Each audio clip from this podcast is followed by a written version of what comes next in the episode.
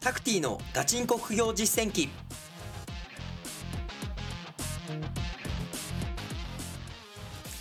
この番組では天才とは程遠い平凡な僕タクティがさまざまな副業資産運用のプロから具体的な手法を教わり本当に収入を増やせるのかを挑戦する副業ドキュメンタリー番組です。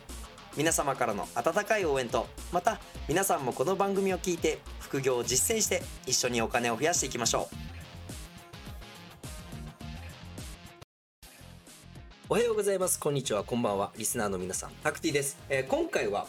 えー3万円のね、えー資金を使って実際に仕入れをしてみよう。メルカリ中国輸入編ということで、えーまあ、このね、えー配信をしていく中で、まあ、メルカリで不用品で3万円ね、まあ、利益が取れたので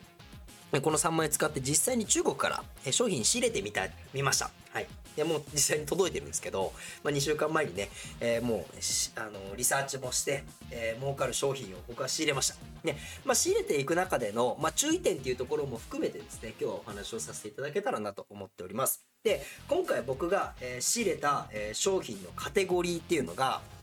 えっと、バッグですね。バッグ結構売れてたので、バッグにしました。はい。で、アクセサリーですね。はい。アクセサリーは2種類ですね。えっと、ピアス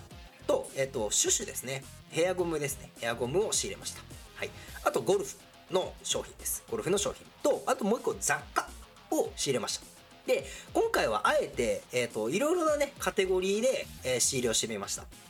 ね、例えばねバッグだけとか、ね、財布だけアクセサリーだけとか、ね、ゴルフの用品だけとかいう方いらっしゃるんですけど僕はそれはあんまりおすすめしてなくて、まあ、これが注意点のね中でも入ってくるんですけどまずは自分のね、えー好きなカテゴリーをやるってよりかはいろんな商品扱ってみてください。うんで自分で、えーその商品のね、えーカテゴリーを絞るっていうことはやらないようにしてもらいたいんですよね。まあ、これは可能性をね、えーちょっと減らしてしまうっていうところもあるのでいろんな商品扱ってみてあこういう商品が売れるんだとかそういうような体験もね絶対必要になってくるんでであすごい例えばねスマホケースが自分は売れてるなとかねこれでコツ掴んできたなということであればじゃあ今後はスマホケースだけのメルカリのショップにしてみようっていうねまあその専門店みたいなのにしていけばいいなと思うので、まあ、まずはいろんなね、えーカテゴリーでリサーチをしていただくのがいいかなと思います。うん、例えばまあ僕は今バッグアクセサリーゴルフ雑貨やりましたけどキッチン用品であったりとかペット用品、まあ、赤ちゃんの洋服とかおもちゃとか、ねえフィギュアうん、釣りの用品とか、まあ、自動車車関係あと自転車とかいろいろなカテゴリーがあるわけですよね。うんまあ、あと、うん、まあ、えー、とアパレル系もありますね。うん、いろんな、えカテゴリーがあるのでもうそれぞれね、えー自分の趣味思考とか、えーまあ、適当でいいですここは。もうあじゃあこれちょっと行ってみようかな。でそれが売れてたらいいんですよ。もうメルカリで。メルカリ売れてたらとにかく真似してみようと。いうようなところをやっていきます。で、えー今回僕が仕入れた商品はの数ですね。数。ここも大事なんでお伝えするんですけどえっ、とまあそれぞれの、えー、とアリババの、えーロット数ってのもあるんですよ。でこれ何かというとこれは5個からじゃないと仕入れができませんよとか、ね、多いとこだと20個以上は仕入れてくださいねみたいなところがショップによって変わってくるんですよ。で僕は今回、えー全部ですね、え4つです。4つ。4つだけ仕入れました。でいきなり10個20個仕入れるってなるとでその商品がもし、ね、売れなかった場合在庫になっちゃいますよね。なので、まあ、1ヶ月2ヶ月で、まあ、必ず売れるようであろう、えーまあ、個数を仕入れてもらうのがいいかなと思います、うん、で例えば10個20個しか仕入れられませんよっていうような商品があったらね、他のショップでもね、えー違う、えーショップがその商品売ってることが多くありますのでそこから仕入れをしてください。はい。ね、まあちょっといろいろね細かく勉強をしていけば、えー、とこのショップからは絶対仕入れないようにした方が仕入れない方がいいですよみたいなのもね、えー出てくるんですけどまあ今日は、えーまあ、ある程度実績のある、えーショップですね、まあ、アリババの、まあ、ショップの年数とか書いてあるんですよ。そこはねまあ Google とかで調べてもらえればアリババのね、えショップの選定方法とかも分かってきますので、まあ、ぜひ勉強してもらえたらなと思いますしもうどうしても分かんないよっていうことであればぜひあの副業アカデミーのねあの講座とか受講して、えスクール入ってば勉強していくのがいいかなと思います。うん僕自身もねこのメルカリのビジネスは、えっと、副業アカデミーに入って勉強したことですから、ね、それをまあ今日はそこ今後のね、えっ、と、ポッドキャストで咀嚼しながら皆さんにお伝えしていくっていうような、まあ、企画ではありますので、まあ、なるべく、あの、詳しくお話をしていこうかなと思います。はい。で、えー、ちょっと話に戻りますけど、いきなりね、えー、ロット数増やして仕入れないようにしてください。で、3から4個ぐらいテスト仕入れをして、で、それが全部在庫がなくなって、あ、すごいこれ売れるじゃんっていうことであれば、ね、えー、まあ1ヶ月以内に売れるであろう、ね、ロット数を、えー、まあ、商品を、商品数を仕入れていくっていうのがいいと思います。ね、OK ですか？これリスクを抑えるやり方です。3から4個ぐらいから、え、仕入れをしていくっていうのがいいですね。はい。っていうところですかね。はい。で、あとはですね、注意すべき、点としては、まあ、価格の設定とか商品説明文とかはお伝えしたんですけど、まあ、前回のね、収録でもお伝えしたんですけど、コピーを、コピーとかのね、コピーとか、まあ、ブランドの商品は絶対に扱わないようにしましょうというようなところです。はい。いうところですね。はい。で、あと、えっ、ー、と、まあ、さらに売り上げを伸ばしていくために、僕はどんなことをしているかっていうと、例えばですけど、まあ、アクセサリーが、えー、すごい売れてたんですよ。ね、えー、まあ、今回、ね、えー、まあ、シュッシュと、ね、えー、まあ、アクセサリーを、えー、仕入れをしたんですけど、まあ、全く同じような、えっ、と、商品を仕入れるっていうよりかは、ちょっとね、あ、えー、例えば、うん、まあ、じゃあ言っちゃうか。まあ、今回はシュシュをね、えー、仕入れをしたんですけど、えっ、ー、と、まあ、普通のシュシュがすごい売れてたんですよ。と、シュシュが売れてて、あともう一個、えっと、白いゴムなんですけど、ゴムのシュシュで、えっと、金属がついてたんですね。まあ、ゴールドの金属がついてた商品があって、両方売れてたんですよ。黒いノーマルのシュシュと白の、えっと、金属がついてるシュシュが売れてたんですよ。で、僕は、あのー、思ったわけですよね。あ、この黒のシュシュも売れてて、白のシュシュとゴールドが売れてるっていうことで、まあ、まだ、あの、ゴールド、ゴールドの黒いシュシュがあまりね、その出品者は売ってないなってことに気づいたんですよ。あじゃあ僕はこの白のシュシュじゃなくて黒い、えー、ゴールドのね、えー、まあ金属がついてるシュシュを仕入れて売れば売れるんじゃないかなっていうような予想ができたわけですよ。まあ、ここは自分のね、まあ、いろんなデータを見て気づくことですけど、まあ、いろんな売れてる商品を見て気づいたことですね。はい、あじゃあ、新しく全部真似するんじゃなくて、自分の価値観を、とかね、まあ、自分のデータを見た、えー、まあ、掛け算ですね、掛け算。これも売れてるこれも売れてる。じゃあこれを、えー、組み合わせてこっちの商品で売ってみようかなみたいなことができるわけですよ、はい、例えば、えーと、ピアスがすごい売れてたとしますよね、はい、ピアスが売れてた。でその人の出品ページを見るとピアスだけ売ってるけどじゃあピアスだけじゃなくてそれに似たネックレスをセットで販売するのはどうかなとかあとはピアスケースとか。で指輪とかだったらよくあるんですけど指輪ケースを、えーと、一緒につけて売るのはどうか。とかね、うん、指輪ケースとか中国で仕入れればすごい安く仕入れられるわけですよ。でそういうようなセット販売ってのも考えられるのでまああの実際に仕入れをしてみようっていうところあるんですけどねえー、そういうようなやり方で今回僕は、えー、雑貨ゴルフケースとかあとアクセサリーバッグっていうのを、えーと、ただ僕は真似するだけではなくてですね自分の考え方データを見ての、えーとまあ、コツみたいなコツっていうかねうんなんだろうなコラボコラボとか、まあ、セット商品みたいなのを販売する予定です。はい。なんで、まあ、今回ね、3万円で仕入れた商品がいくらになるのかっていうのを、まあ、このね、えー、配信をしながら発表していけたらなと思ってます。うん。はい。で、まあ、えー、そうですね。これから僕がやっていく、まあ実際にもう出品はしてるんですけど、まあいくつかね、売れてはいるので、まあ完全にそれが売れた時に公開、いくらになったのかっていう公開をしていこうかなと思うんですけど、まあ大体3万円の仕入れた商品を、僕は、まずはとりあえず6万円にしようかなと思ってます。そのぐらいの価格で販売します。約2倍ぐらいに、利益、純利益ですね。で送料とか、えー、代行手数料を、えー、とかを全部引いたところで、えっ、ー、と、ね、6万円手元に残ってる。まあ、メルカリの、えー、ところにね、えー、全部残ってるぐらいにしようかなと思ってます。うん。なんでね、3万円を6万ぐらいにできたらなという価格で、えー、販売をこれからしていこうかなと思っております。はい。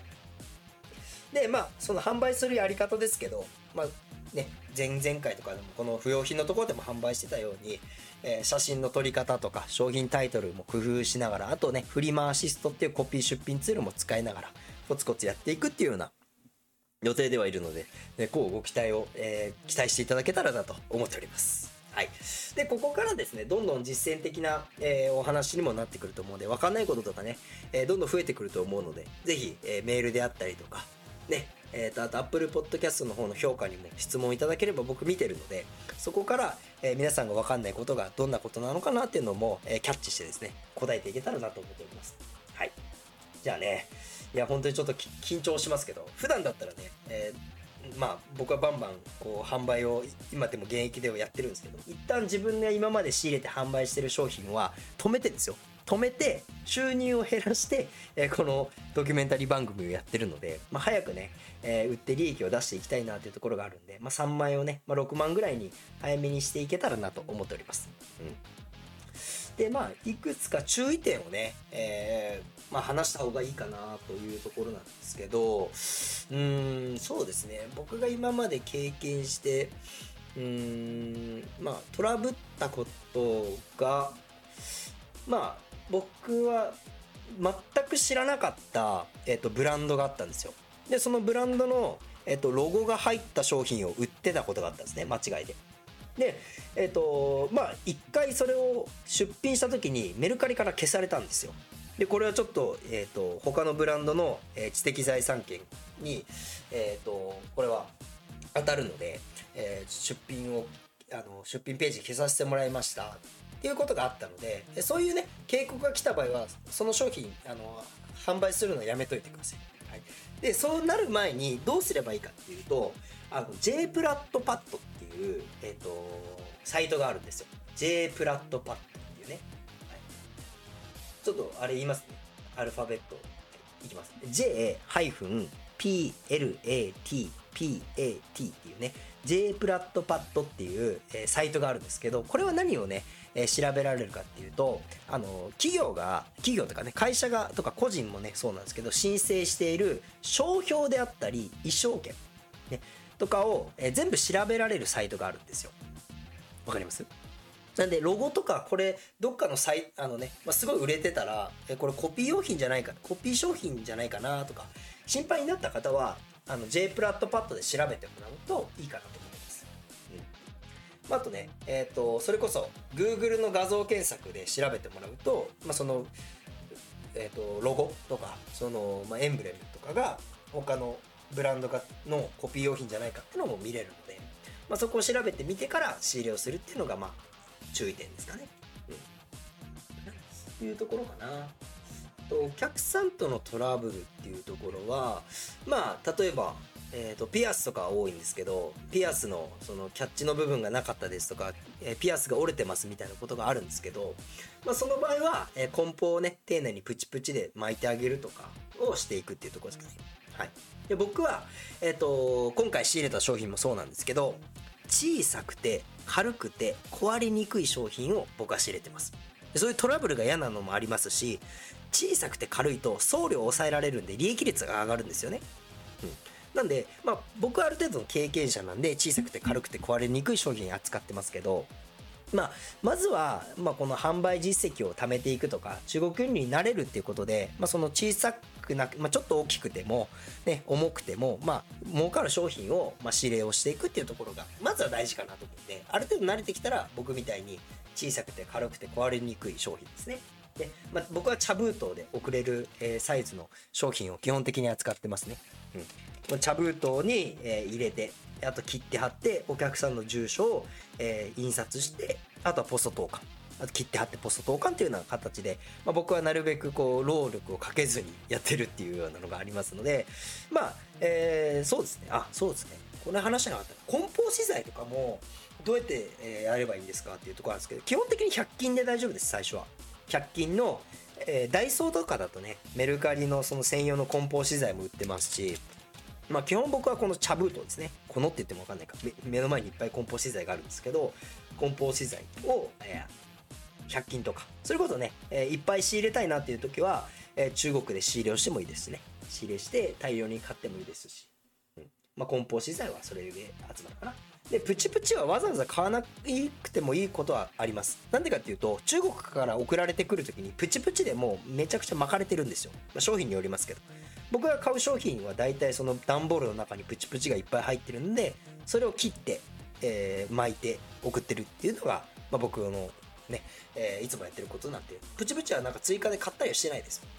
うん。まあ、足りなくなったらあのドン・キホーテとかで買ったりしてるんですけど、ね。まあ、買ったことは1回しかないですね今まで、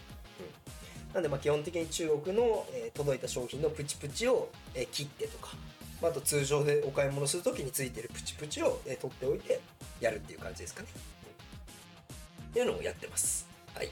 のがあるので、まあいろいろね、えー、ここからどんどん難しくなってくるので、難しくなると、えっ、ー、と、僕が説明するのがちょっと難しくなってくるんで、まあ、ちょっといろいろまあこの収録する前にいろいろねどんなことを伝えようかなとか練習もしてるんですけどこれからどんどんねこの収録をやるたびに上手くなるように僕も努力していきますので、はい、よろしくお願いします。で、あと、皆さんから質問が来てもらった方が、ね、どんなことがわかんないのかなとか、僕も言い忘れてることも多々ありますので、ぜひ、えー、質問もね、これからどんどん送ってきてもらえたらなと思います。はい。じゃあ、これからは、えー、僕もね、メルカリで中国から仕入れたものを販売していくっていう、まあ、実動のフェーズに入ってくると思うので、まあ、えー、随時ね、えー、売れた商品とか、どれぐらいになったのかっていうのを報告していけたらなと思っております。はい。で、次回はどんなことをしていくかっていうと、まあ、えっ、ー、と、メルカリで売れた商品とか、売れたね、利益っていうのを、もうどんどん違う物販で、えー、やっていってですね、もういろいろな財布を作っていこうかなと思います。今はもうメルカリの不用品とメルカリの中国輸入しかないわけじゃないですか。ね、そうなってくると、まあ、利益は、まあ、取れてくるは、取れてきはするんですけど、もっと収入が欲しいなってなった場合、でいろんなしゅあの財布が、収入の柱があるといいので、いろんな物販に挑戦していくっていうところなので、次は、えっ、ー、と、側近性の高い、すぐお金になる国内物販をしていけたらなと思ってます。国内物販ですね。国内で仕入れて国内で販売していくっていうようなやり方をちょっとビジネスモデルから、えー、実際に僕がやっていくまでの道のりっていうところを解説させていただきますので、また、えー、楽しんで聞いていただけたらなと思っております。じゃあこれで今回終わりたいと思います。どうもありがとうございました。タクティのガチンコ副業実践記。この番組はリスナーの皆さんとのコミュニケーションを大事にしております。拝聴いただいての感想、評価をお願いしております。Apple Podcast で高評価、コメントいただけますと幸いです。また、タクティに質問がある方は、info アットマーク副業アカデミー .com fnfo アットマーク fukugyou-academy.com 件名タクティでお送りください。副業で稼ごう